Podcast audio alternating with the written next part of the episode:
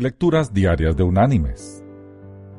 La lectura de este día es tomada de la primera carta escrita por el apóstol Juan. Allí en el capítulo 5 vamos a leer los versículos 14 y 15, que dice,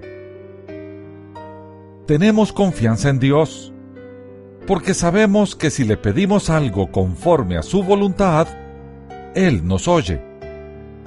Y así como sabemos que Dios oye nuestras oraciones, también sabemos que ya tenemos lo que le hemos pedido.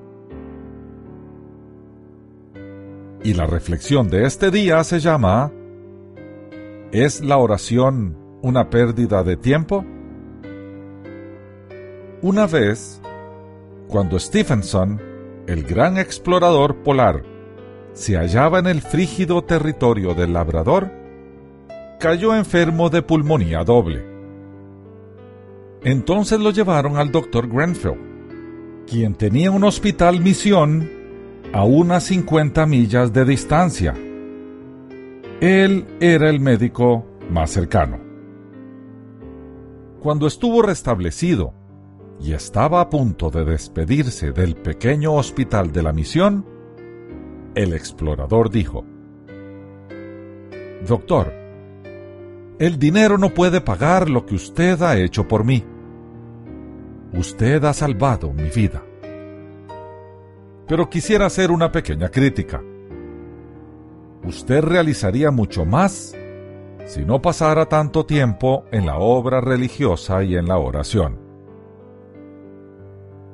Mr. Stephenson, replicó el doctor Grenfell, si no hubiera sido por la oración, yo no estaría aquí ahora. Este hospital no estaría aquí y usted estaría enterrado bajo una buena capa de nieve. Mis queridos hermanos y amigos, cuán mal interpretada está la escritura en términos de la oración. Dios no es un esclavo de su iglesia como para conceder todo lo que ella pide. Es precisamente al contrario. La iglesia debe hacer lo que Dios quiere. La Biblia nos enseña que si le pedimos algo conforme a su voluntad, Él nos oye.